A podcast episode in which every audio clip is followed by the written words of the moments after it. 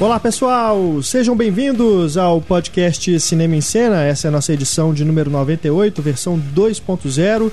Vamos aqui comentar neste programa os spin-offs, né, que foram tema do nosso último debate. A gente recebeu vários e-mails aqui dos nossos ouvintes e a gente vai retomar um pouquinho dessa discussão com mais alguns filmes e mais alguns esclarecimentos, né, algumas dúvidas que ficaram no ar no nosso último programa, os nossos ouvintes estão aqui para esclarecer. Temos também neste programa notícias para a gente comentar, temos também diálogo misterioso, patrulha cinéfila, hoje a patrulha cinéfila positiva, com dois elogios, olha só. Temos também os títulos mal traduzidos e temos também Luísa Gomes e seu biquinho. Está a Luísa Gomes aqui fazendo uma careta, que eu não entendi bem o motivo. Mas, de toda forma, vamos então começar o nosso programa. Além da Luísa Gomes, temos também Luísa Teixeira aqui conosco no podcast. A gente vai começar aqui então com os e-mails. Aliás, não, eu estou esquecendo o diálogo misterioso, tá vendo?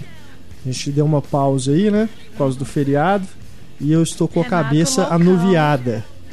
Então, a gente tem primeiro o diálogo misterioso. Né? Tradicionalmente, no começo do nosso programa, a gente dá a resposta do diálogo da edição passada. Como a gente explicou na última edição 2.0, a gente está um tempo ainda sem sortear brindes devido a uma portaria aí do Ministério da Fazenda que impôs uma série de restrições para a realização de promoções na internet, mas mesmo assim a gente continua com a brincadeira do diálogo misterioso para vocês tentarem adivinhar de qual, de qual filme é o diálogo que a gente solta aí no meio do programa. Vamos primeiro rodar o áudio, mais uma chance para você tentar adivinhar de qual é, de qual filme é o diálogo que rodou no nosso último podcast. Those of you I deem unworthy will not remain. Is that understood? Can I get a hoo-ha, Sergeant? Hoo-ha, Sergeant! Those of you I find lacking will quit. And those of you who refuse to quit will have a training accident. This base suffers three training accidents a year. Unfortunate accidents that I will not hesitate to repeat if you cross me. Is that understood? Give me a hoo-ha, Sergeant. Hoo-ha, Sergeant! Esse diálogo do filme Violação de Conduta, com Samuel L. Jackson. Ídolo de Luísa Gomes. Mais ou menos. A gente recebeu, né, e-mails ainda, mesmo sem valer prêmio nenhum, a gente recebeu e-mails de várias pessoas querendo adivinhar aí o diálogo misterioso. Muita gente acertou.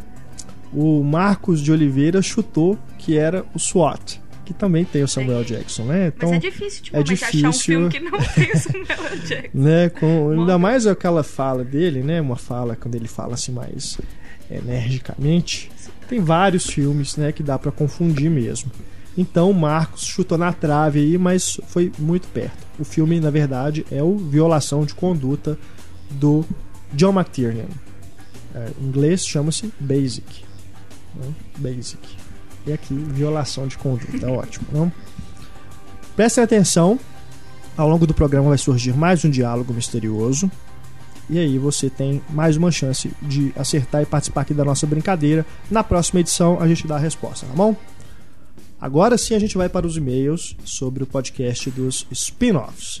Temos aqui o Matheus Leone que faz um esclarecimento a respeito da origem do Wolverine, que foi um dos filmes, né? O, o filme do Wolverine, o mais recente, foi um dos que a gente mais comentou no programa.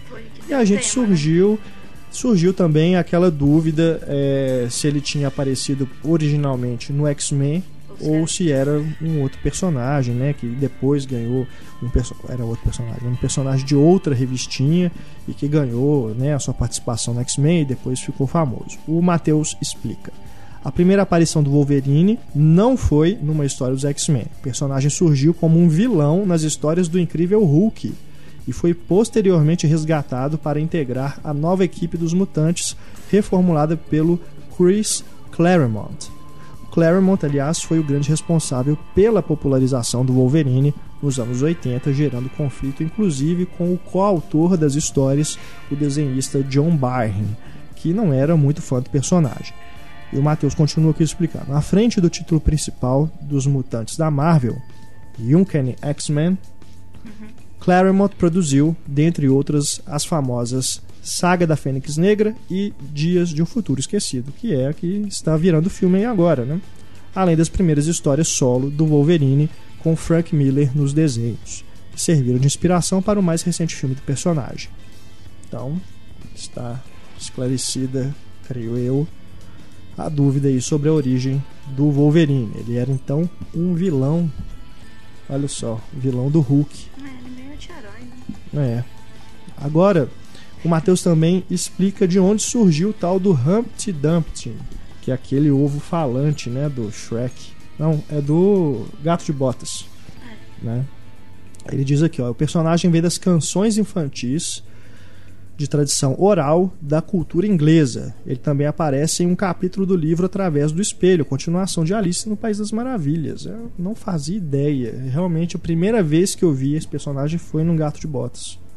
Até então, eu não não sabia de onde ele tinha surgido. E ele lembra aqui um outro filme que na verdade é uma continuação, mas que pode ser encarada também como um spin-off, que é o Carros 2, porque afinal é o Mate que é o protagonista, né? O Speed McQueen. É isso? Relâmpago, Relâmpago McQueen. McQueen. E o Mate. Ele acaba se tornando quase um coadjuvante, né? O protagonista mesmo é o, o Mate. E o Aviões agora que vai ser realmente um spin-off, né? Mas Carros 2 a gente também pode é considerar. no mesmo universo que Carros, esse aviões? É. É. Inclusive no, no trailer eles colocam, né? Dos mesmos fabricantes de carros, né? Dando uma, uma ideia de que se trata do, Do mesmo universo. do mesmo universo. Apesar de não ser um filme da Pixar. É um filme da Só da Disney. Disney, né? Mas é no mesmo universo ali do desenho. Nós também temos aqui e-mail do Davi Vilela. Sobre o podcast 98, foi interessante como um assunto tão despretensioso gerou uma discussão tão interessante sobre até que ponto os spin-offs são de qualidade e até que ponto é para conseguir dinheiro. Depois de ouvir o podcast, lembrei de alguns filmes que ganharam spin-offs e não foram né, citados no programa. De Volta para o Futuro ganhou uma série animada baseada nas aventuras dos filhos do Dr. Brown, Júlio e Verne. Eu lembro desse desenho, passava na Globo, se eu não me engano. Nos desenhos, vemos as aventuras deles no passado usando a DeLorean e também o trem, né? Ele fala que Maria Fumaça, mas Maria Fumaça é o trem aqui, né? Passa lá em Tiradentes. Né? É a locomotiva lá do Dr. Brown. É um desenho bem legal, divertido, mas bem infantil. É legal que o próprio Christopher Lloyd faz participação antes e depois dos episódios ensinando ciências e experiências. É, realmente eu me lembro disso. Passava na Globo. É velho. Não, Era. É, eu sou velho, Luiz. Não tô falando Indireto. isso, Eu sou mas velho. Eu não É, lembro que eu é lembro. É, porque somos né, de gerações diferentes. Então, os desenhos lá da minha época, realmente, 80 alguns vezes nem 90. passa mais, né? Nem passam mais. Mas eu lembro disso do Christopher Lloyd aparecer antes e depois para fazer uma experiência, né? Ele lembra aqui também do Animatrix, né? Que tem ali os Uhum. curtas, que são os spin-offs do Matrix. Tinkerbell, que é spin-off do Peter Pan, com a Sininho. Ele lembrou aqui também da série de TV baseada no Carandiru, realmente. E o Diário de Tati, que é aquele filme com a Heloísa Perissé, Que que, que surgiu do. Era do Fantástico, não, né? Ela, Era é, Zorro Totó. Tinha um quadro fantástico, acho que tem uma Ah, peça não, tô também. confundindo aquela É, beijo escolinha. muito. Mas Escolinha, ela tava na né? escolinha É. do professor Raimundo. É verdade. Valeu, Davi. Agora temos aqui o Pedro Silva. Primeiramente, quem teve uma minissérie que passava no SBT há muito tempo era o Superboy e não a Supergirl. Surgiu essa dúvida que o Fernando levantou aqui, né? Se tinha uma série da Supergirl. Então, na verdade, foi do Superboy. É, mostrava a juventude dele já com uniforme e tudo longe de ser como era o Smallville.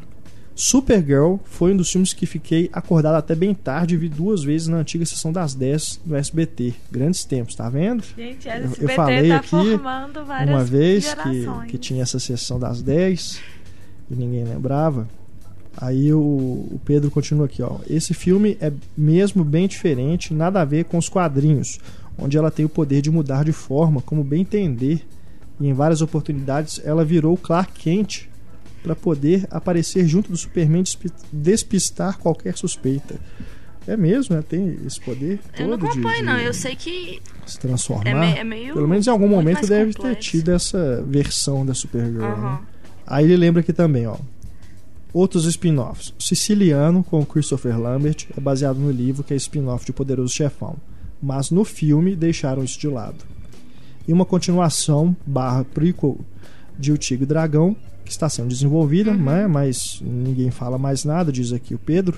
É, saiu a notícia tem pouco tempo, né? Que o filme realmente vai ser Já feito tá tendo escalação. já. porque o Tigre e o Dragão é uma das histórias de uma, uma série de, de histórias, né, chinesas. lá. Aham. Agora, o Thiago Félix, de todos os programas que escutei, esse foi o tema menos interessante. Mas, como gosto muito de aprender sobre cinema com vocês, o debate foi válido mesmo assim. Uma aula de cinema, foi incrível. Aqui vai a minha singela contribuição. Faltou uma dupla de personagens. Eles marcaram época como coadjuvantes e anos mais tarde estrelaram um longa. Timão e Pumba. É verdade. Ah, Nossa, Né? Timão e Pumba. E É ele está em mesmo. vários longos, acho que são Se eu não me três. engano, o Rei desenho, Leão desenho eu 3 lembro também que tinha direto. Rei também Leão no SBT. 3 é praticamente é a só história deles. do Rei Leão contada pe- por Pelo- eles, por né? eles. E eles têm os desenhos, também, Desenhos, né? é. Timão e Pumba, verdade. Valeu, Thiago. Mais uma contribuição aqui. E pra gente fechar os e-mails, temos o Felipe Boamorte. Dois rápidos comentários sobre o podcast de spin-offs. Não sei se se encaixa como spin-off. Vou deixar essa discussão para vocês. Mas acho que pode ser considerado um spin-off brasileiro. Uma professora muito maluquinha que é baseado também nas criações do Ziraldo. A gente tem o Menino Maluquinho, que são dois filmes, né? São, não sei se tem um só de terceiro. um. São dois. São dois, o segundo, inclusive, dirigido pelo Fernando Meirelles. Primeira a estreia dele, né? E uma professora muito maluquinha com a Paola. Paola Oliveira. Paloma? Paola. Gente. Paloma é a personagem dela na Ah, é, novela. personagem dela na novela. É. É, pode ser considerado, né? Mas É, acho que. eu não vi o filme, o filme é novo. O filme Mas é é um- Eu também não vi, mas, Mas é um eu, eu personagem do sei Ziraldo, é um livros eu é. lembro da professora. É um personagem do Ziraldo também. Mas, só Mas eu não sei ele se é um ser spin-off. personagem do Ziraldo não transforma ele. É, porque eu não sei se é ela aparece. eu. Eu não sei se ela aparece nos No Menino filmes do Menino Maluquinho. Ah, tá, entendi. Ah, é porque teria Aí- que aparecer pra ser um espião. É, e teria que ter um destaque, né? Uma, que justificaria ela estrelar um filme, ter um filme só dela. Uhum. De qualquer forma, né? É uma, uma variação aí dentro da mesma, do mesmo universo, da mesma franquia, vamos dizer. E outro que ele cita aqui, pergunta pra gente se a gente pode considerar que é o spin-off, é o Prometheus, da franquia Alien. Ah, É é um prequel, prequel. né? É. Prequel, não, mas não seria um admitida, né? Não, não, não- o Ridley Scott acho que não chegou a admitir que é um prequel, não. Ah, mas não é possível, depois daquele final. Não, é, tudo bem, mas assim, não é, não é tipo assim. eu acho, veja eu, o eu filme como que, um prequel de, de Alien, entendeu? É, eu lembro que antes ele ficou negando o tempo todo. Mas depois que você vê o filme, E a coisa é que tem agora vai ter uma continuação, né? Wayland, tem depois daquele final, que é claramente o Alien. Aí não tem jeito. É, e a coisa é que vai ter uma continuação. É, uma né? continuação do Prometheus, né? É, não é? e- então. que- Então, dali onde, onde que vai surgir uma encaixa, outra entendeu? ramificação É. da, da série. Se- mas será que ainda assim vai ser um prequel de Alien ou vai seguir? Pois é, aí já pode ser uma outra coisa, né? Uma, uma outra Porque franquia durante todo o filme, eu acho que o único elemento de Aí conexão seria, é acho as que um spin-off. É, é- é- é as indústrias Williams. que você- até, até o final você não tem nenhuma É. ligação, não. Depois, dependendo do que eles desenvolverem na continuação, aí acho que a gente pode considerar que tá se transformando num spin-off mesmo. Porque aí tá saindo. Ou eles, ou eles vão continuar com, essa vertente, É. ou eles vão desviar do foco. Exatamente, vai sair da continuidade que vai levar até Alien Oitavo Passageiro e vai criar uma outra coisa que tá acontecendo no mesmo Porque universo. o que dá a entender é que agora a ameaça vai ser o Alien.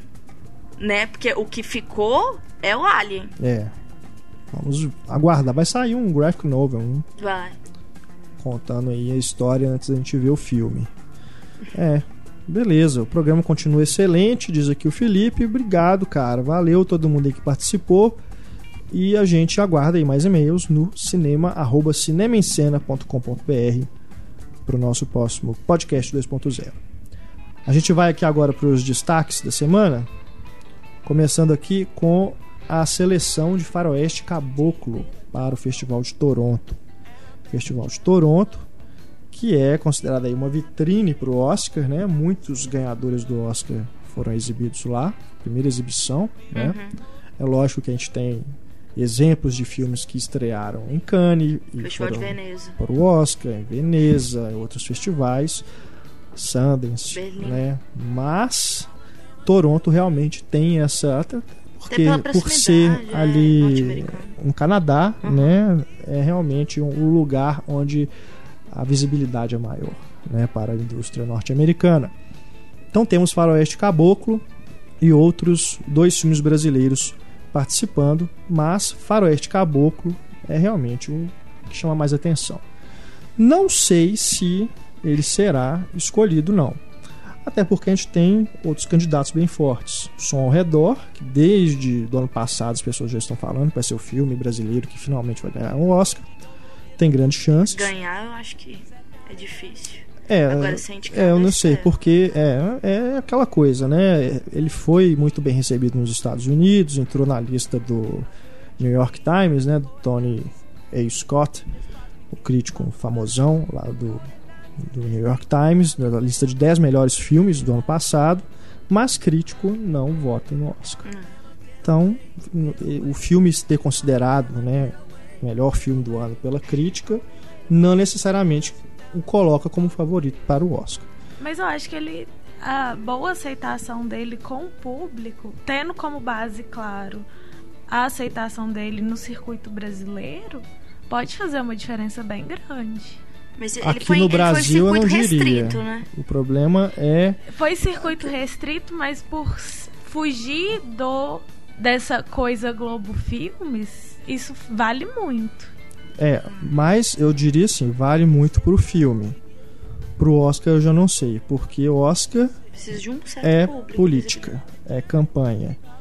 Então vai depender de como o distribuidor vai vender esse filme lá, onde ele vai ser exibido, né? Depende de uma série de, de variações. A gente, lógico que todo mundo quer ver, eu acredito, o Som ao Redor como candidato brasileiro ao Oscar. Mas temos também aí o Flores Raras, que acabou de estrear nos cinemas.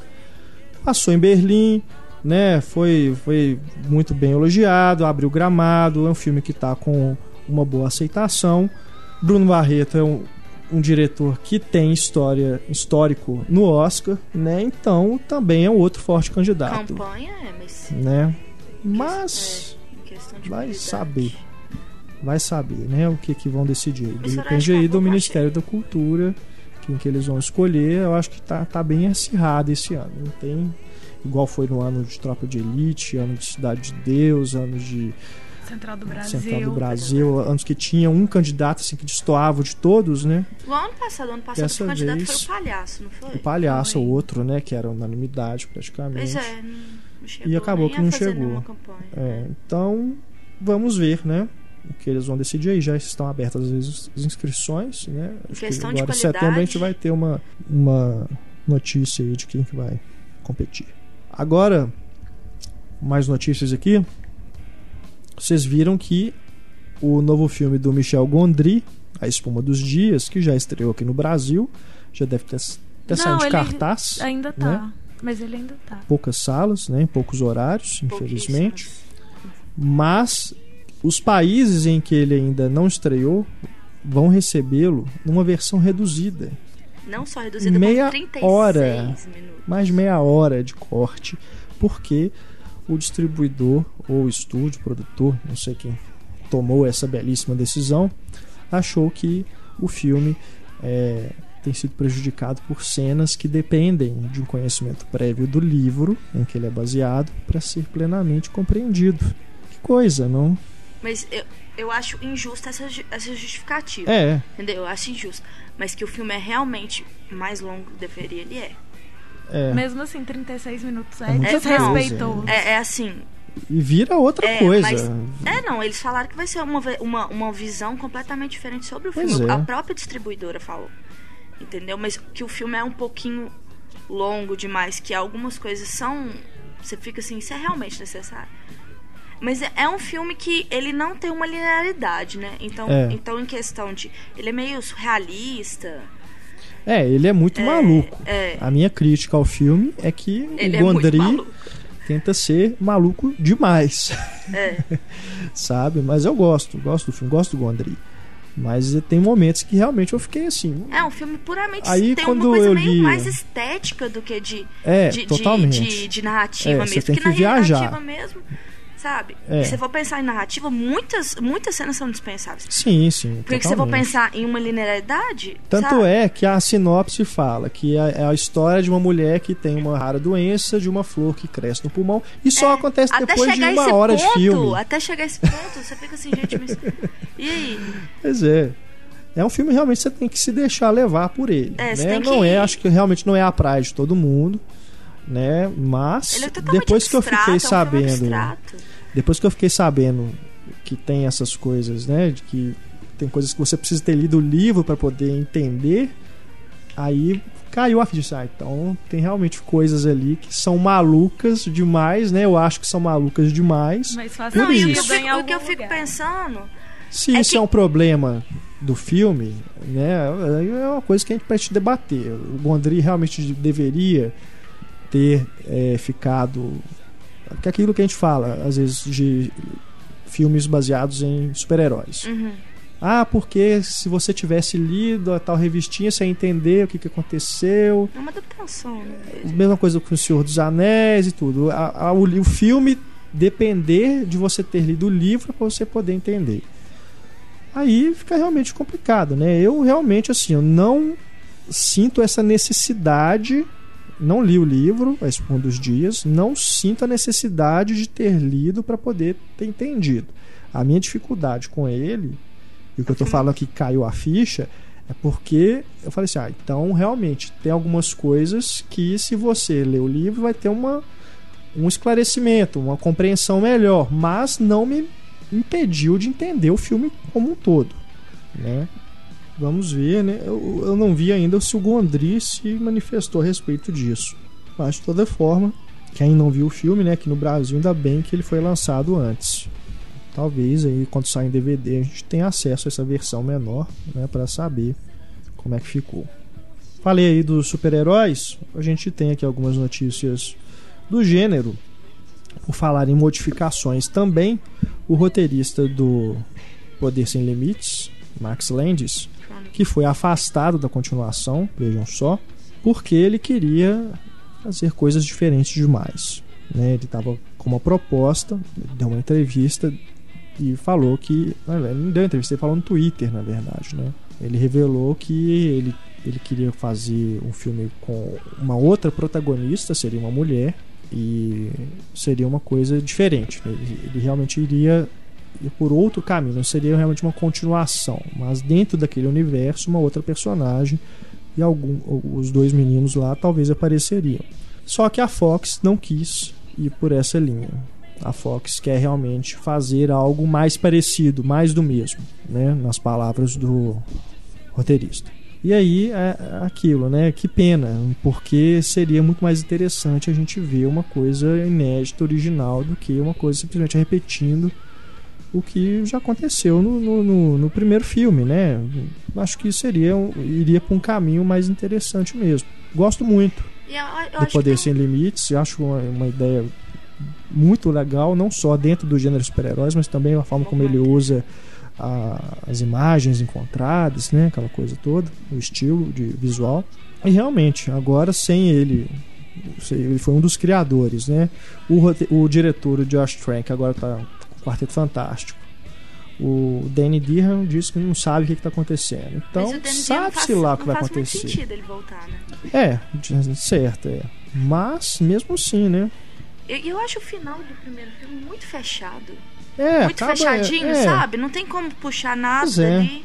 Acho que ela vai acabar indo para um caminho Muito parecido É, com o original. o que eles estão querendo mesmo, né? Fazer mais do mesmo. É uma pena. Poderia realmente se seguissem, né, a ideia do Max Landis. E é aquilo, a criatividade, né, como o Fernando disse, é perigosa, né? A originalidade é perigosa. Uhum. Então, Hollywood vai mais uma vez aí, uma ideia original virar mais do mesmo. Uma pena. E Homem-Formiga, que surgiu aí em um dia, né? Menos de 20, algumas horas, na verdade, né? O Simon Pegg foi lá, publicou uma foto dele na Marvel, apontando pro, pro Homem-Formiga. Ele é muito amigo do Edgar Wright, que é o diretor. Eles fazem a trilogia do Corneto. É. E aí todo mundo começou a achar que ele realmente seria o Homem-Formiga, mas depois ele mesmo falou que não tem nada a ver, que ele estava só brincando mesmo, ele, né, comediante, tudo. Mas de qualquer forma foi divertido enquanto durou. E eu até gostaria. Eu acho que seria bacana ver o Simon Pegg fazendo um filme de super-herói. Uhum. Não sei se é o ideal, a escolha ideal pro personagem que eu não conheço dos quadrinhos, né? Mas acho que seria bacana vê-lo como É, um super-herói. O Homem-Formiga do cinema, pelo que eu entendi, não vai ser o Hank Pym, né? Vai ser outro. É, o, o Ele, ele é como o o Flash, o Lanterna Verde, que tem vários. Eu só conheço a história original do Hank Pym. Eu não sei como que eles vão fazer com o Homem-Formiga. Eu acho que talvez seria num, num futuro, mas o que eu conheço mesmo é o Hank Pym. Eu não entendi como que eles vão fazer isso Uhum. sem, Entendi. sem tocar no assunto. É até porque o, o personagem dos Vingadores 2, o vilão, Ultron. é uma criação, dele. né? Mas que não... Mas não, ele não vai aparecer. É, não, ele vai ter outra origem, o Ultron. Josh Whedon já, já afirmou que não vai ter a mesma origem dos quadrinhos, que o Hank Pym que cria ele, coloca a consciência do, do próprio Hank Pym no, no robô do Ultron. Só que ele fala que vai ter outra origem, uma origem original. Entendi. E esse robozão, Ultron. É que você não estava aqui no quando a gente comentou, né, no É, podcast da Comic Con. é. Mas você que conhece mais dos quadrinhos, é um vilão bacana, é um vilão É, que vai ser legal a gente ver no cinema. Porque ele tem várias variações, né? Ele, ele toma a forma de uma mulher biônica, ele cria. É mesmo? é, ele cria Moderno. o Visão, que é um interesse da Scarlet Witch. Mas é bem interessante, ele é bem complexo, assim. Uhum. Porque ele começou com, como uma é, imagem e semelhança do Hank Pym. Só que depois ele foi se corrompendo, né? Entendi. E, mas eu achava mais legal se fosse o Thanos. O Pois vilão é. de, de, de Os Vingadores. O Thanos, a gente pode dizer que ele é o principal vilão desse universo? É o Todo-Poderoso? É, acho que é. Ou é o do- do- Galactus? do- Não, eu acho que o Thanos, porque eu. Thanos eu acho que é o vilão geral, assim, de, da Marvel, assim, sabe? Uhum. Então talvez eles estejam guardando pro terceiro, né? Não, ele, vai, ele vai 3. aparecer em Guardiões da Galáxia, né? O Thanos. Já confirmaram Aham. que ele vai estar em Guardiões da Galáxia. E ele aparece no final de- dos Vingadores. É. Então Eu digo fico pra ele assim, ser o vilão principal. É, eu acho que eles vão Talvez guardar guardem isso. mais pra frente, É. né? Pra aproveitar mais na frente. Talvez eles vão aproveitar já bastante em Guardiões da Galáxia. Apesar que eu sei que não vai ser o vilão principal, né? Que o vilão Uhum. principal vai ser a Carendilha. Mas eu acho que eles já vão dar pra, explorar alguma coisa assim. E acabou que o Vin Diesel está no Guardiões da Galáxia e num personagem que ninguém tinha falado. Que é Você pegou todo engraçado. mundo de surpresa, né? Que é o Que é uma árvore. Groot, né? Isso. Uma árvore, né? Eu achei isso muito engraçado, porque fiz, criou Não, e todo todo mundo, ah, não, ele vai, suspense, ser, né? ele vai ser Thanos, ah, não, ele vai É. ser o Visão. Nossa, Até o mundo. Ultron, né? Falaram que ele É, seria o o Ultron. Ultron, Thanos. Não, peraí, ele vai, Vai ser ser uma árvore de. Guardiões da Galáxia. Bacana, né? Eu gostei do que ele falou, que, né? Que é uma é, coisa que é que, quebra de foge da, expectativa, né? da zona de conforto dele e tudo. Eu achei Que ele legal. vai dublar, na verdade, né? É. Porque é computação gráfica que É. eles vão fazer. Então ele vai só Isso. dublar. Que, aliás, o início da carreira dele foi dublando o Gigante de Ferro, né? Do Brad Bird, aquela Ah, não animação maravilhosa. Ele que faz a voz do robô, que é um, um filme que sempre que eu vejo eu choro horrores. Muito. Muito bom o Gigante de Ferro. É, e o Vin Diesel dubla, né?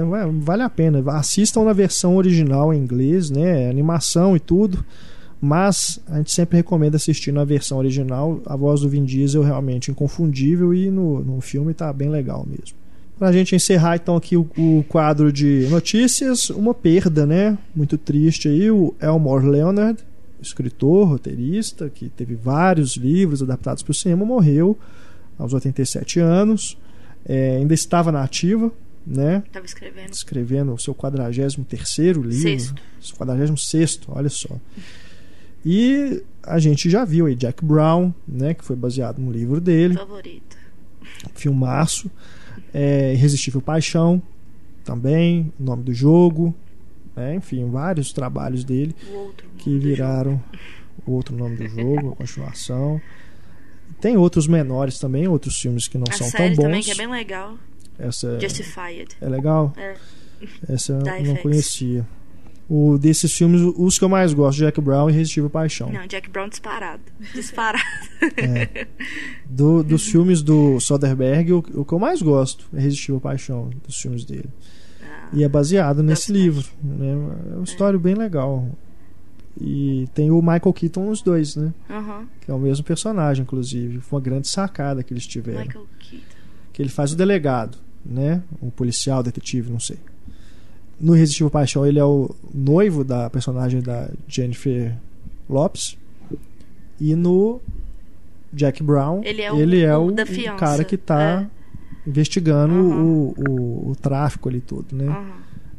Então eles tiveram a grande sacada. Dois diretores, dois filmes diferentes, né? Duas produções diferentes, mas tiveram a sacada de um usar o, o mesmo ator Aham. fazendo o mesmo personagem. né? Foi uma, um lance bem legal. I know what you're thinking. Did he fire six shots or only five? Well, to tell you the truth, in all this excitement, I've kind of lost track myself.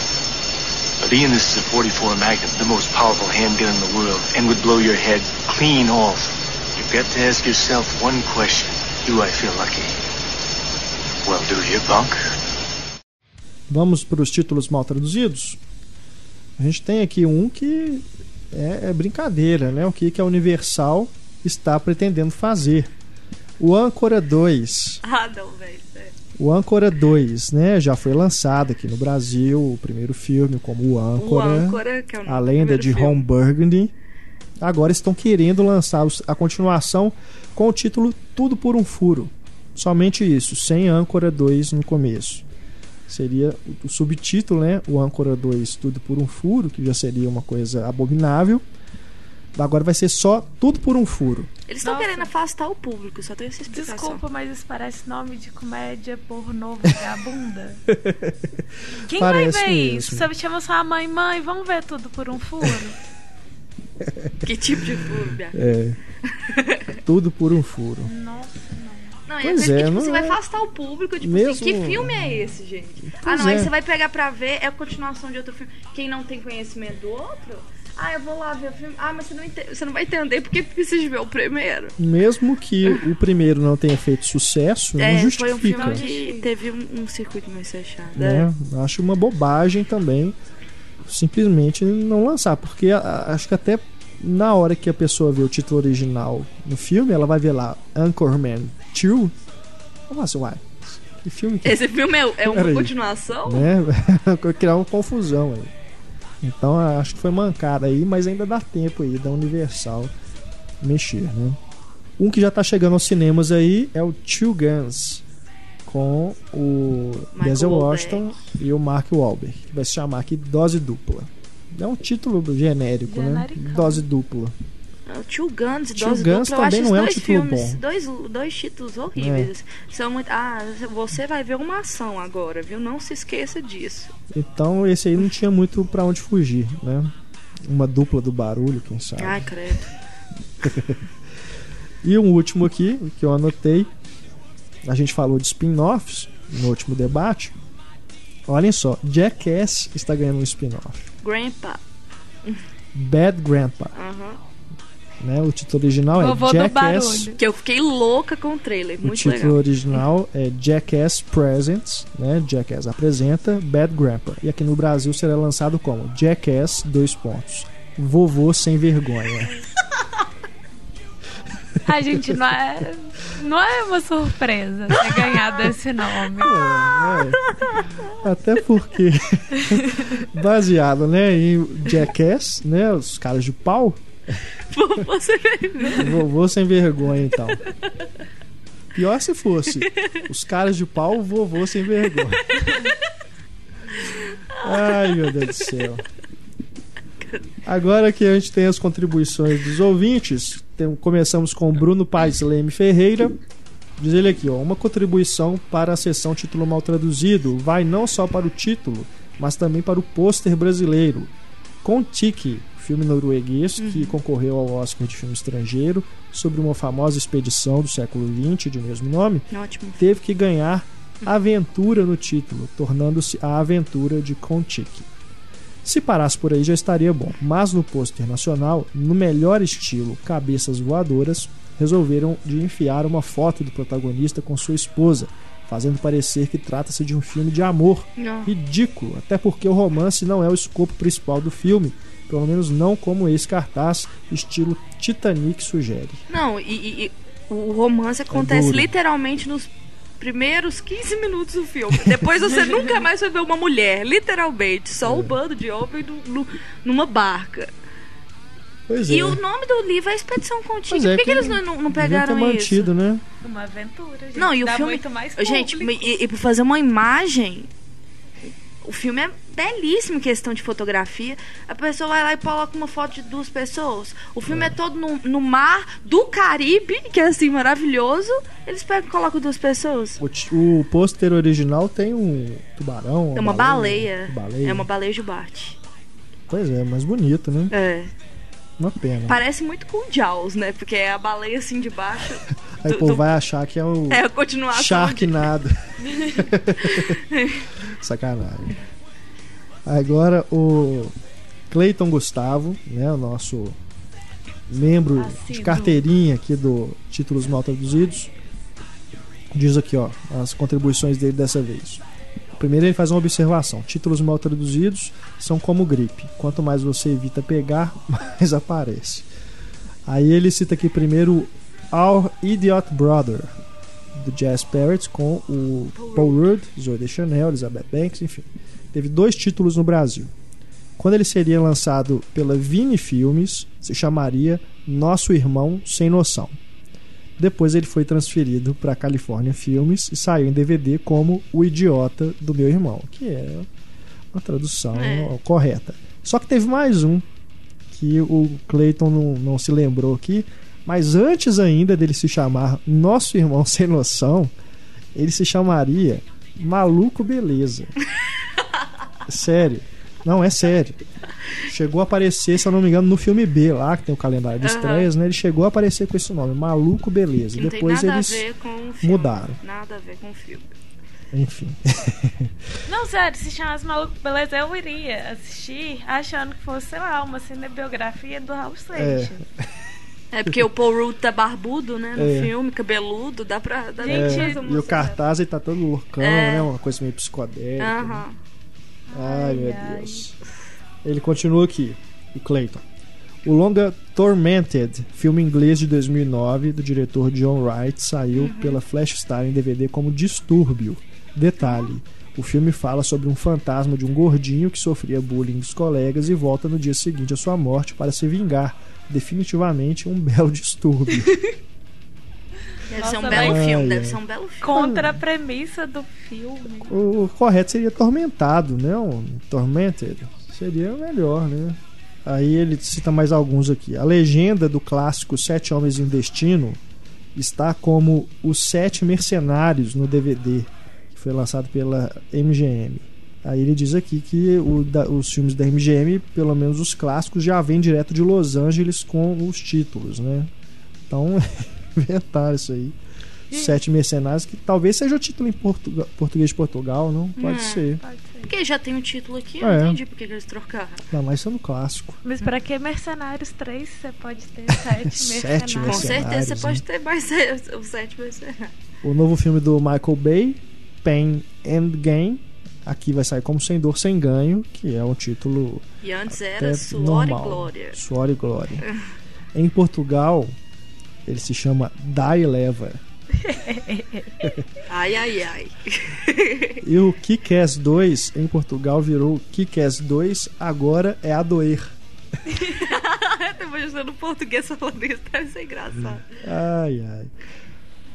Então chegou agora a hora da patrulha cinéfila. A gente tem aqui duas mensagens elogiando os cinemas. É Olha uma só. edição especial, Renato. Edição especial. ainda. Golden's Edition. Essa aqui realmente é raro acontecer isso. Duas mensagens elogiando os cinemas. Então hoje a gente vai abrir espaço só para os elogios. começando com Michael Nascimento, que fala de Campinas. Olá pessoal do Cinema em Cena. Primeiro gostaria de parabenizá-los pelo excelente trabalho da manutenção diária do site, com as notícias e colunas, e pelo outro excelente trabalho que são todas as edições do podcast. Nós, frequentadores assíduos dos cinemas brasileiros, em sua grande maioria, vem encontrando cada vez mais dificuldade em desfrutar de uma boa sessão numa sala escura com uma tela grande devido ao mau comportamento dos espectadores, com seus celulares, suas conversas paralelas, embalagens de comes e bebes e má educação mesmo, de bater na poltrona dos outros, ou então pelo completo desrespeito dos exibidores com suas programações mais e mais dubladas, sem oferecer a opção das swaps originais legendadas dos filmes. Ainda tem o mau atendimento na venda dos ingressos e na Bombonier expulsando os clientes imediatamente após o término do filme, ignorando os créditos finais ignorando ainda as pessoas que pagam caríssimo pelo ingresso e têm o total direito de permanecer na sala nesse momento dos créditos. Pois bem, mas bons exemplos ocorrem felizmente e raramente, mas ocorrem.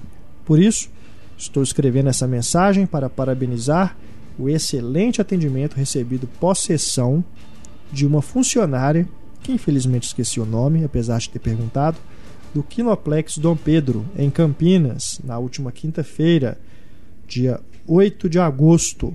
Ele foi assistir O Homem de Aço às 9h15 da noite, portanto, lá no Kinoplex Dom Pedro, em Campinas.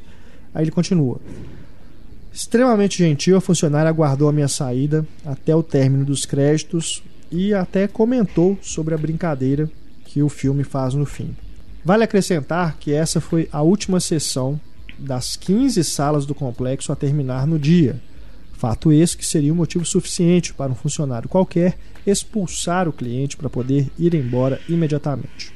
Por isso, gostaria de reconhecer e agradecer pelo atendimento prestado pela funcionária e pela direção do complexo Quinoplex Dom Pedro, e que esse exemplo é, possa inspirar as outras empresas exibidoras de nosso país a investir mais no bom atendimento ao público e o principal, o respeito ao principal produto desse segmento que nós todos amamos, o filme. Forte abraço, meus sinceros cumprimentos. Parabéns então, pessoal lá do Kinoplex Dom Pedro, né? A rede Kinoplex já foi várias vezes alvo aqui também de críticas dos nossos ouvintes. A gente não tem aqui em Belo Horizonte a rede Kinoplex, então a gente não tem como dizer, né, nós mesmos aqui da equipe avaliarmos o trabalho do pessoal lá. Mas a gente constantemente recebe reclamações. Que bom então que pelo menos lá em Campinas, né, as coisas estão é, bem encaminhadas, está tudo funcionando corretamente. A rede que a gente recebe mais reclamações é a rede Cinemark. E o Renan Villalon, que foi inclusive um dos ouvintes que já reclamou bastante da Cinemark lá em Tatuapé, nos escreveu novamente agora para elogiar esse cinema em que ele já enfrentou vários problemas. Diz aqui o Renan. Fui no sábado, dia 10 de agosto, assistir ao filme Pacific Rim, novamente naquele cinema que havia reclamado a vocês anteriormente, na sessão de Wolverine Imortal. É o Cinemark do Shopping Boulevard Tatuapé. Criei coragem e fui lá de novo. Ao entrar na sala, vi que estava lotada. Procurei um lugar e vi que havia um disponível ao lado de um garotinho de aproximadamente 7 e 8 anos de idade. Estranhei o menino estar em uma sessão legendada, mas sentei ao lado dele. Pouco tempo depois que os trailers começaram, a jovem mãe da criança chegou para sentar ao lado dele, que estava aguardando lugar para ela, e acabei perguntando: Essa sessão é legendada mesmo, né? E ela respondeu: É sim. E eu completei: É que eu vi o menino aqui e achei que tinha entrado na sessão errada. E ela: Ah, sim, é que ele queria ver o filme de qualquer jeito e nesse cinema só tem sessão legendada, então entramos. E muito feliz, eu lhe disse: Nossa, que bom, né? E ela sorriu de volta, nos calamos então, porque o filme já iria começar. O mais bacana dessa mãe é que, observando que em alguns momentos as legendas do filme eram mais rápidas, ela falava para o filho, em voz bem baixa, o que os personagens estavam falando com cuidado extremo para não incomodar ninguém. Uma atitude muito bacana. Ela vibrava de forma bem contida com o filho, com os momentos de ápice do filme. Isso é que é uma mãezona, né? Verdade, hein? Porque eu já peguei várias dessas locutoras. Né? Mãe adora, adora narrar todo tipo é, de narradores, exatamente. Sério, vai em sessão de filme infantil nas é, séries. Meu Deus, é um problema. Hum, eu peguei. Esse filme, nossa, sessão lotada, legendada. Nem só Realmente. legendada. Existem Até mães dublado, que gostam né? de dublar, de narrar filmes dublados. Mas é estranho né, não ter nenhuma sessão dublada para justamente esse público, né? Pois é, vai ver que dependendo da hora, né? Ou no... Mas de qualquer forma, como ela, ela, ele disse aqui, né? Disse que o menino queria ver o filme de qualquer jeito, então Mas se eu visse quis esperar. Um, né? um trailer de Pacific Rim, eu fosse uma criança, eu ia à porta do cinema até quando estreasse. Mas que bacana, né? Esse exemplo aí dessa dessa mãe, todas pudessem seguir, né? Dessa forma, sem ficar incomodando as pessoas, porque eu realmente eu já, já estive a ponto de perder a paciência com algumas pessoas por causa disso, que a mãe parece que não controla, não sabe controlar, não consegue controlar a criança, seja porque entrou no cinema porque não, não tinha outra opção de lazer, às vezes levou o menino sem o menino estar tá querendo ver o filme mesmo, né? Mas é realmente complicado. É, Criança e cinema é complicado. Sim, os problemas que eu tenho sempre é de choro. Não tem uma sessão de pois animação é. que eu não chego que não começa uma tem que ter bom senso, né? Nossa, da não, co... eu não tenho nenhum desses problemas. O meu problema é a mãe, tipo, olha, filho, você tá é. tá vendo Blue? É. Né? A mãe é mais barulhenta, mais escandalosa não, que a em Universidade criança. de Monstros, os meninos começou a a gritar junto com, com o, o, quando ele ia dar o susto, né? Fazer assim, eu, todo mundo, os meninos, e todo mundo imitava. Então, assim, cadê a mãe dessas crianças? É, ah, não, de mas Deus. Tá divertido. Né? Ah, não, mas no meio do filme? É. Ah, gente, filme. Não, é, quando, criança, dependendo do filme, eu acho que a, você ir no, no entrar no, na onda e tudo assim, né? Uma experiência coletiva é até legal. Mas dependendo é, é problemático incomoda. Mas quando é filme infantil assim, acho que dependendo do, da situação, se é uma sala que tem mais criança mesmo, não tem como. Você, acho que quem tá, quem tá diferente ali é você. É você. Não, até porque eu acho que para quem faz filme infantil, ver essa reação de saber que o público tá tipo tão interagindo com o seu produto que tá, tipo, assustando as pessoas é. junto com os monstros que você criou, sabe? Isso faz o filme ser um pouco mais especial do que se todo mundo ficasse parado assistindo. Eu acho que filme para criança é essa questão de interação mesmo, de, de rolar uma coisa que eu quero ser esse personagem, eu quero brincar de personagem. É, é no cinema, é incômodo, mas Sabe, é foi feito pra ele. É, se eu fosse o diretor e visse assim as, as crianças reagindo ao filme, eu também. É, mas na, na, hora realmente incomodou, porque foi o filme inteiro. E eu realmente queria ouvir, e eram todas as crianças, assim, mas. É, é. é talvez seja legal a interação, mas realmente me incomodou no filme. É, varia, né? Dependendo do, do caso, incomoda mesmo. E o Renan de, faz aqui um segundo elogio para o cinema, dizendo que ele exibiu os créditos sem acender as luzes e sem funcionários entrando para incomodar. Inclusive porque o Pacific Rim tem a, uma cena pós-créditos. Ah, mentira. Tem. A, a Luísa é a segunda vez que ela perde a cena pós-créditos. Ah, mentira. Eu aposto que é porque ela vai ver filme no Diamond. É. Aí não adianta a gente falar que não, porque não é pra ir no Diamond, mas ela insiste. Então eu não posso fazer nada, Luísa. Você perdeu então mais uma cena a cena de Pacific Rim. que raiva então, que sempre me falam, ah, não tem uma cena pós-crédito. Pois sempre é, eu leio algum Você já tinha perdido a de Universidade Monstros, é. né? Essa é bem no finalzinho mesmo, é depois de tudo. Mas a do Pacific Rim é ainda antes de, dos créditos secundários, vamos dizer assim, né? Depois que passa aquele, aquela animação, né? Com os principais nomes. Mas que bom então que pelo menos o Renan viu, né? Cinemark também, Shopping Boulevard, o cinema de muitas reclamações, né? O próprio Renan já fez. Agora parece, ele até pergunta aqui se a gente tem alguma coisa a ver com isso, né? Deles terem melhorado. Tomara, né? Não sei dizer se eles não mandaram nenhuma mensagem pra gente falando que iriam corrigir esses problemas, mas estamos em reformas se, para melhor atender. É. se está melhorando, que bom, né? Independente se foi a gente ou não, se foi a Patrulha Cinéfilo ou não, que bom que as coisas né, estão funcionando agora. Você que tiver e-mails para a Patrulha Cinéfila não precisa ser só é, reclamações. Vocês viram aqui que tivemos hoje dois elogios, duas situações positivas. Você pode mandar e-mail para a gente no cinema@cinemascena.com.br. Vamos agora aqui para o flashback Começando com o Josisley de Souza, que fala de Ribeirão Pires. Conheci o Cinema em Cena há pouco mais de um mês e aconteceu algo que eu não esperava. Eu simplesmente não consigo fazer a famosa maratona de podcast, pois acabo tendo que parar os programas para entender, analisar e degustar cada gota de conhecimento que vocês têm. Que delícia! Uau! Bacana demais, Josisley. E agora ele diz aqui, ó. Depois de ouvir algumas edições, degustei o podcast 96, os filmes de Pedro Almodóvar. E tenho que dizer, obrigado. Saí do trabalho, escutei o podcast no trânsito, aproveitei e antes de ir para casa, passei na locadora. Adoro alugar filmes em locadora ele é romântico, né? Da época ainda que as pessoas iam nas locadoras. Almodóvar, e peguei A Pele que Habito. Que filme fabuloso. Minha limitação é tão grande que dificilmente conseguiria receber do filme tudo o que ele tem a oferecer sem antes ter escutado a belíssima aula sobre a Moldova que recebi do Cinema em Cena. Novamente, muito obrigado. A, né, transmito aqui o seu agradecimento ao Marcelo Miranda, que esteve aqui conosco, e a Ana Lúcia Andrade. Né, eles falaram bastante do Almodóvar aqui comigo. Ele manda aqui um abraço para toda a equipe, Renato, Pablo, Luísas e especial para Ana Lúcia Andrade. Transmitirei também sua mensagem para Ana Lúcia, tá bom?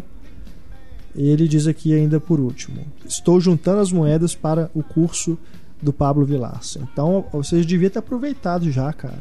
Porque ele esteve aí em São Paulo, né? Não sei que distância fica Ribeirão Pires, mas ele esteve aí recentemente com o curso, né? Ficou duas semanas aí. Mas fique de olho aí no, no blog tem também a página lá no Facebook, né? Cinema em Detalhes, que ele criou ali só para divulgar informações do curso. Mas fica de olho aí então. Quem sabe a próxima vez que ele for São Paulo, você pode então fazer o curso com o Pablo Vilaça. Agora a gente tem aqui a Lívia Melo que fala aqui de BH.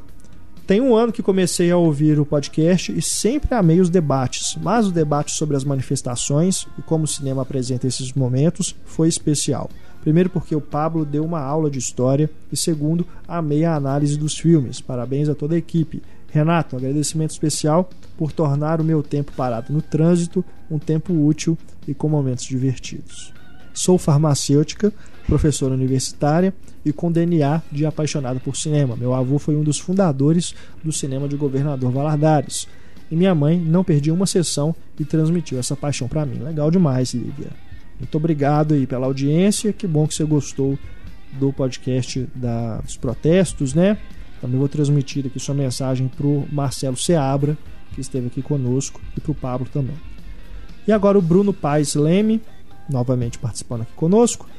Passando rapidinho para deixar uma pequena contribuição sobre o podcast onde vocês discutem sobre os protestos e revoluções. Tem um filme bem legal que vocês não citaram, e que fala de revoluções para um público que não está muito acostumado com isso.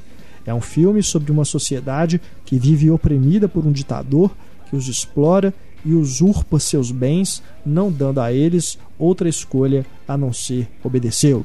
Até que entra em cena o protagonista, não se sentindo confortável com a situação e além de se sentir mais um na multidão, parte em busca de guerreiros é para de começar é uma revolução contra seus opressores. Vida de inseto. Realmente a gente não falou dele. É um filme de revolução, com certeza.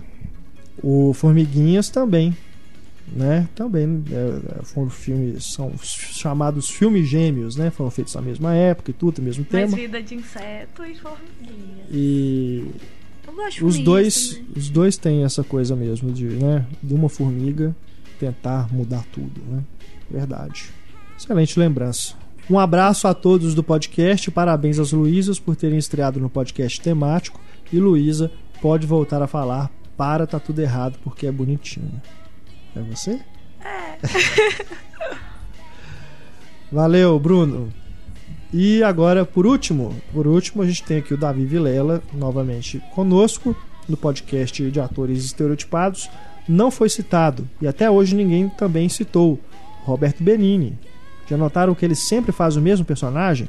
Vou pegar os quatro últimos filmes dele: A Vida é Bela, Pinóquio, Tigre a Neve e Para Roma com Amor.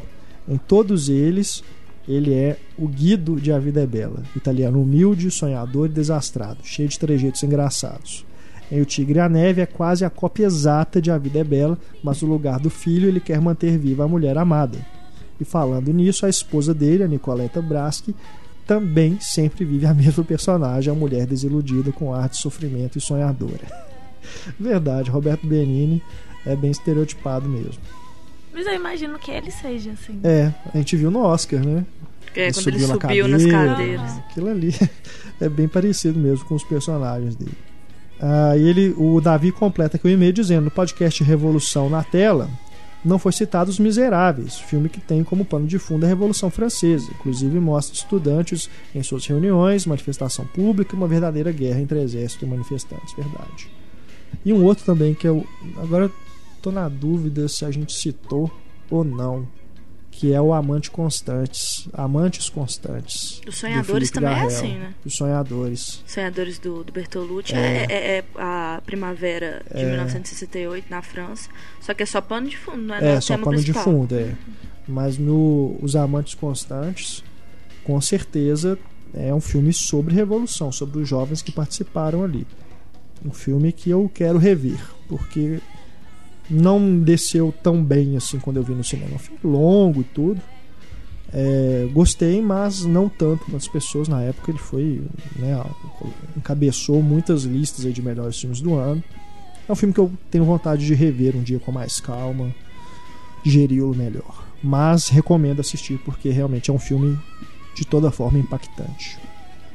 Chegamos ao final do nosso programa, podcast 98, versão 2.0. E temos a triste notícia de que este é o último podcast de Luísa Teixeira, que está nos deixando. Luísa Teixeira. Oi. Eu estou ficando triste porque a segunda despedida em menos de dois meses. Dois meses? Dois meses? Não, Não tem a Larissa saiu no final de junho. É, Não, final de mais. maio. Final de maio. Tem dois meses De toda forma, dias. né? A sua despedida, eu, eu, estou há um mês digerindo, né? Desde que você me comunicou que estaria perseguindo outros desafios na faculdade. Luísa, que todo mundo sabe, eu já falei várias vezes aqui no podcast. As Luísas, né? São estudantes de jornalismo na Federal, né? Estão estagiando aqui conosco. Então, Luísa Teixeira Luísa Teixeira. Oi, Não acredito que este é a, esta é a última vez em que ouviremos a sua voz aveludada e doce. Né, que conquistou não, eu não vou morrer. Minha voz vai continuar por aí. Luísa Teixeira. Oi.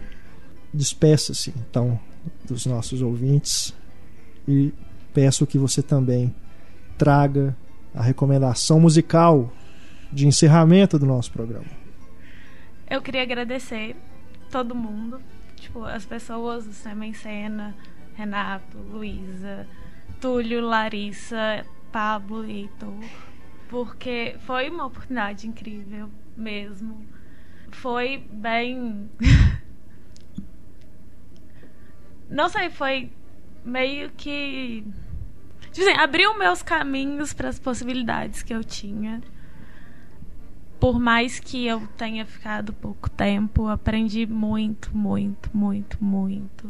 Queria agradecer aos leitores e aos ouvintes que tiveram paciência comigo, que escutaram, que deram pitaco, que falaram bem, que falaram mal, mas que continuaram escutando.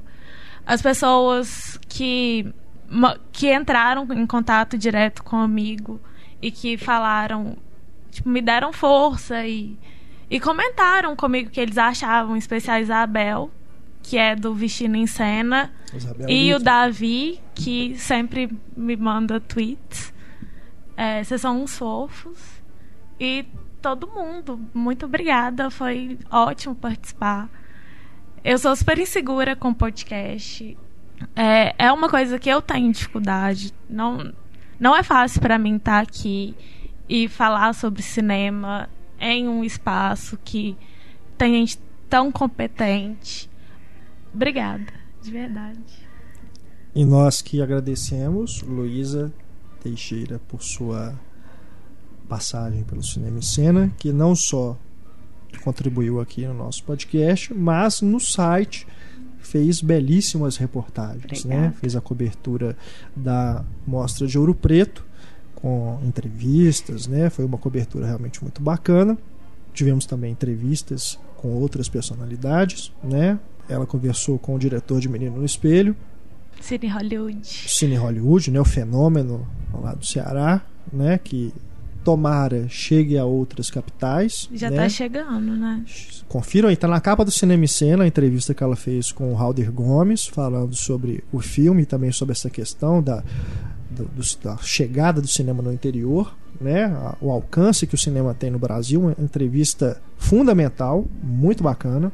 Teve Patrícia Mourão Patrícia com Mourão. Ponto .org. É. O Marcos Bernstein e o Zé de Abreu com Pé de Laranja Lima. Exato. Né? Foi o Marcelo realmente Branco com uma passagem. Casamento da Ararinha Azul. Eu sei, eu lembro todos, são meus preferidos. Foi uma passagem breve, mas que ficará marcada para sempre Obrigada. na nossa história, porque realmente foram matérias muito legais e que tenho certeza que muita gente gostou. Muito obrigado, Luísa. E a música? Gente. A música de encerramento, Luísa, pra gente ir embora. Então, o senhor Renato Silveira me mandou uma mensagem pedindo para escolher uma música ao meio-dia e meia e eu estava em aula. E a única música que eu consegui pensar, não, eu escolhi. Foi uma de um. Não é um dos meus filmes favoritos da Disney, mas é uma das minhas músicas favoritas dos filmes da Disney. Que é Somente Necessário, que é da trilha de Mowgli, e eu queria em português, a versão em português. Versão em português? Sim. Então eu vou tentar achar. Se vocês estiverem escutando a versão em inglês, é porque eu não consegui achar. Mas então está aí então a recomendação da Luísa. Muito obrigado. Obrigada a vocês. Abração para você. Pra Nós vocês vamos também. continuar nos falando, é claro. Claro que sim. Mas vocês que quiserem mandar mensagens para Luísa, o Twitter dela está aí na página do podcast. Podem mandar e-mails também que eu encaminho para ela, tá bom? Continuamos aqui eu, Luísa Gomes e o nosso o substituto da Luísa já está chegando, em breve ele estará aqui conosco. Já fizemos, né, a seleção e tudo. Em breve teremos uma nova pessoa, um novo integrante da nossa equipe estreando aqui no podcast com vocês. Grande abraço, pessoal. Até a nossa próxima discussão, nosso próximo debate. Tchau. O negócio é o seguinte, seu pimpolho. Você só tem que fazer como eu. Eu uso necessário, somente o necessário. O extraordinário é demais. Eu digo necessário, somente o necessário. Por isso é que essa vida eu vivo em paz. Assim é que eu vivo, e melhor não há. Eu só quero ter o que a vida me dá. Milhões de abelhas vão fazer, fazer o mel pra eu comer. E se por acaso eu olhar pro chão, tem formigas em profusão. E então, prove uma. Você come formigas? Tranquilamente. E você vai adorar a coceira que elas dão. Modo, cuidado! E o necessário pra viver você terá. Mas quando? Você terá. Eu uso necessário, somente o necessário. O extraordinário é demais. E eu digo necessário, somente o necessário. Por isso é que essa vida eu vivo em paz. Vejam pica-pau, pau, que só pensa em picar. Ai! Ele vai se dar mal, mal, pra se alimentar. Não pique a peida no pé, pois peida picada no pé nunca presta, pois é. Não vai dar pé, você vai mal. Não pique essa peida como um pica-pau. Você entendeu esse angu? Claro que sim, Balu. Puxa vida, isso até parece conversa de louco. Vamos, Baguera, entre no compasso. O necessário para viver você terá. Está pra mim. Você terá. Já que você está em cima, quer coçar meu ombro esquerdo imóvel? Não, não, agora o direito aí. Assim, isso mesmo, assim. Ah, isso é uma beleza, isso é muito bom. Eu agora preciso arranjar uma árvore, porque isso merece uma grande esfregadela. você é gozado, Balu. Assim, assim. Isso, é- isso é uma delícia. Hum, hum, hum. Só um pouquinho mais. Hum.